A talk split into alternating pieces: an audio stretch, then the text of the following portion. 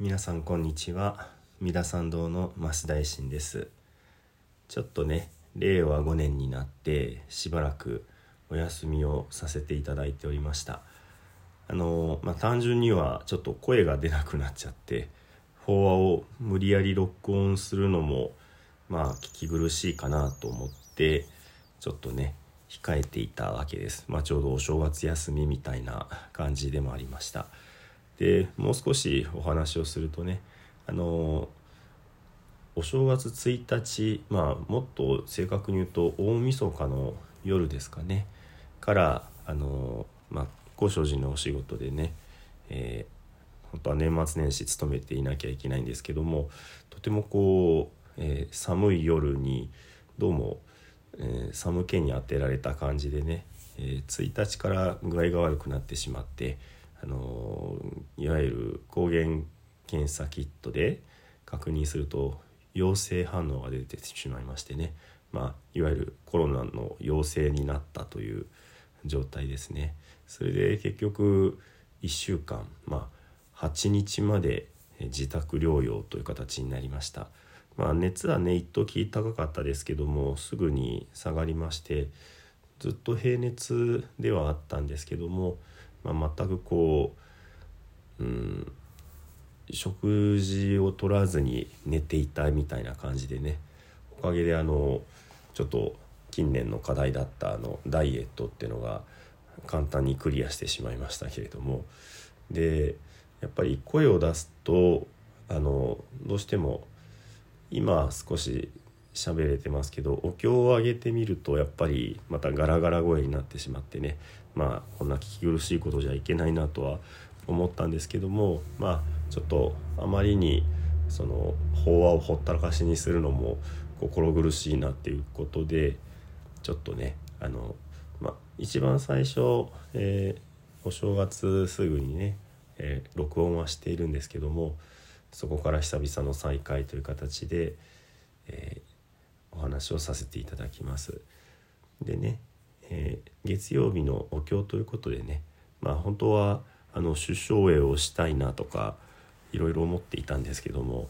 なかなかこう、うん、体力がこう奪われてね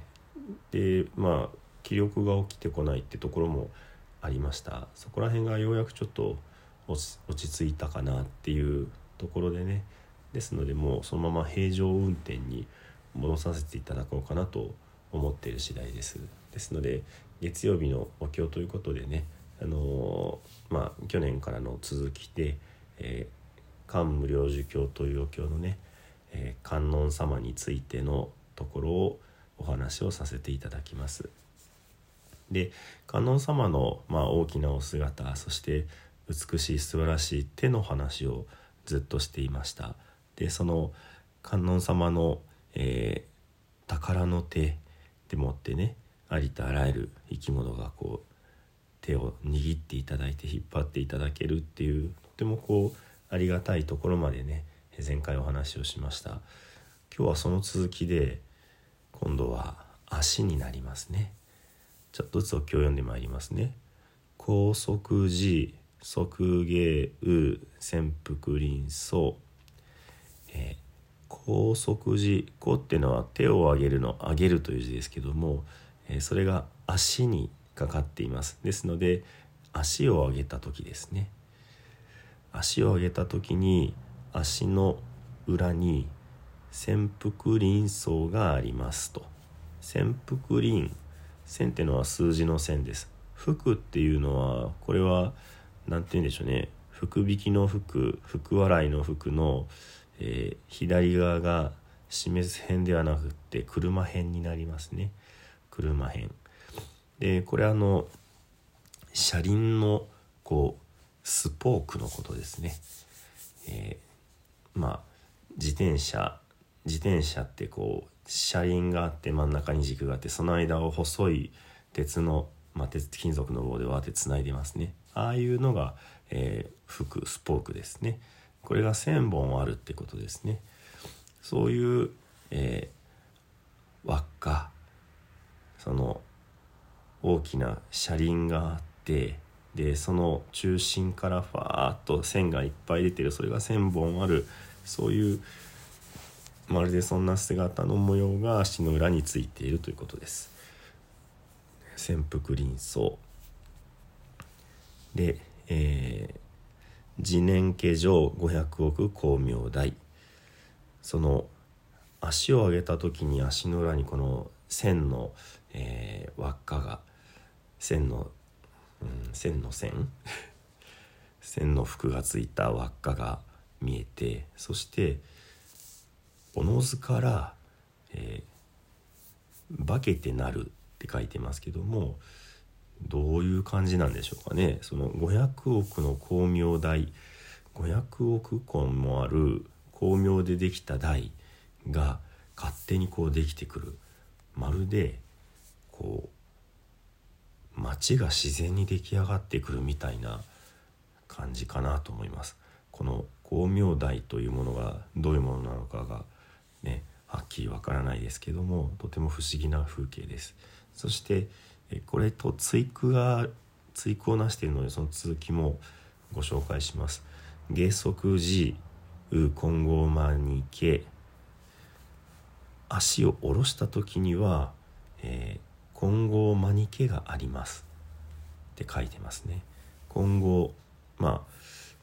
えー、特別な金属壊すことができない最も硬いものみたいな存在ですけども、えー、マニは宝の玉ですね。で毛は花ですね。ですのでまあ混合とマニと毛で分けることもできるけども混合マニ毛という種類の花というふうにも取れますね。が、えー、あって不産一切幕風未満えー、不産あまねく、えー、ち、えー、広く散るって書いてますね、まあ、ですから花びらがわーっとこの金剛マニケの花びらがわーっと、えー、散り始めて、えー、一切の上に全ての上にこの花びらが散ると。で幕風未満、えー、覆わないところはない全てを覆い尽くすっていうふうに書いていますね。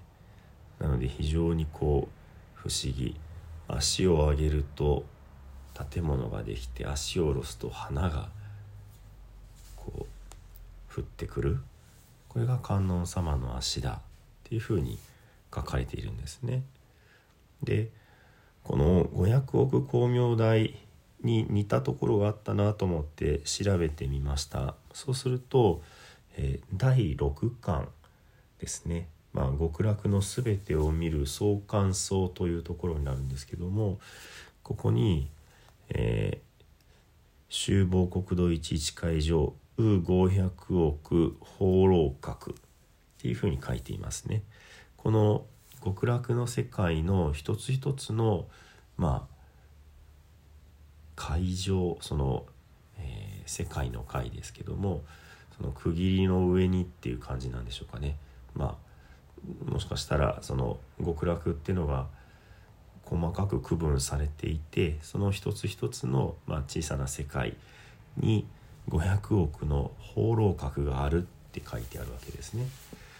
放浪閣ですので光明台とは少し表現が違いますけどただ500億というとんでもない数字は一緒です。そして放浪閣は宝でできた2階建ての建物という意味ですね。で今読んでる観音様のところは光明台なので光でできた台ということなのでこの何階建てってことも書いていないし宝かどうかってことも書いていないですけども光明台。でもう一つね、えー、遡って探してみました。そうするとやっぱりありましてこれはえー、宝珠館ですね。宝の木を見るというところにその宝の木を覆っている7つの網があってその一つ一つの網の間に今度は500億妙家空殿。500億の妙家空殿絶えなる花でできたまあ、宮殿。立派な建物がある。っていうふうに書いています。そしてここではこの、えー、宮殿が女盆の宮、えー、梵天っていう神様の住んでおられる立派なお宮に似ている。でそして書天童子自念在中。その中には天の童子子供たちが、えー、まあ、自然にいらっしゃるんだって。でもう少しね500が出てくるんで少しもうお話しすると一一同時500億釈迦微量がま二歩、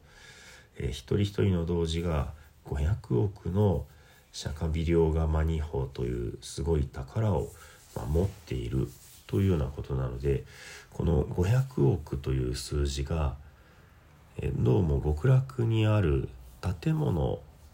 に関わる時によく出てくる数字のような感じがいたします。まあその花でできた建物なのか宝でできた建物なのか光でできた建物なのかっていうところでイコールではないんですけれどもイコールではないですけども観音様の場合には足を持ち上げた時にこの光でできた建物がわっと現れてくる、まあ、この潜伏林というのも私のまあ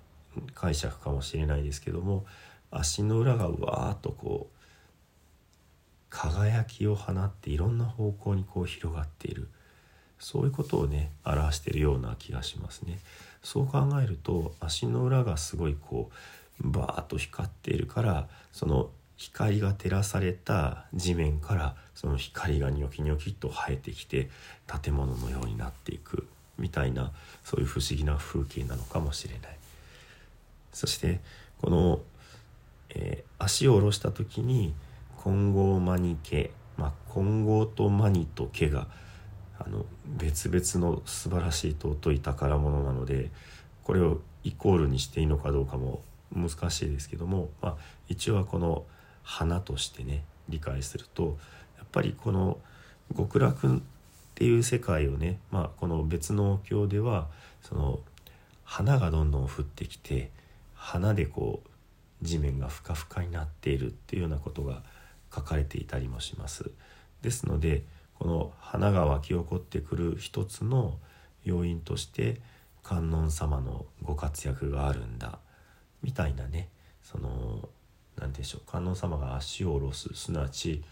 観音様がそこにこう登場をするというかね足を下ろすっていうのはその地面の上に立つということですのでっていうことはその高貴な存在がその地に降り立ったみたいなねそういうニュアンスをこの足を下ろすという言葉からね受けられるかなと思うわけですね。そうすると観音様がわざわざここに来てくださったっていうことでそのまあ大地が歓喜をしてというかねそんな感じでその花が雨と降ってくるんだみたいなあの感覚なのかなっていう気がします。もちろんここにはもうあの足上げた時には光明台下ろした時にはその金剛マニケっていうふうにセットで書いてありますからその何て言うんでしょう足を下ろすっていうことにそれだけ特別の意味を持たせてるかっていうとはっきりとねそうだとは言えないですけれどもそれにしてもそのお経の一言一言がいろいろな象徴をねあの表してるっていうふうに受け止めるとその足下ろした時に花の雨が降るというのもなるほどなってこう納得するところがまあ個人的にはねあったりします。ではね、えー、今日はここまでにして、えー、十遍の念仏をご一緒にお唱えくださいませ。土生十年ナムアミダブナムアミダブナムアミダブナムアミダブナムアミダブナムアミダブナムアミダブナムアミダブナムアミダ仏ナムアミダ仏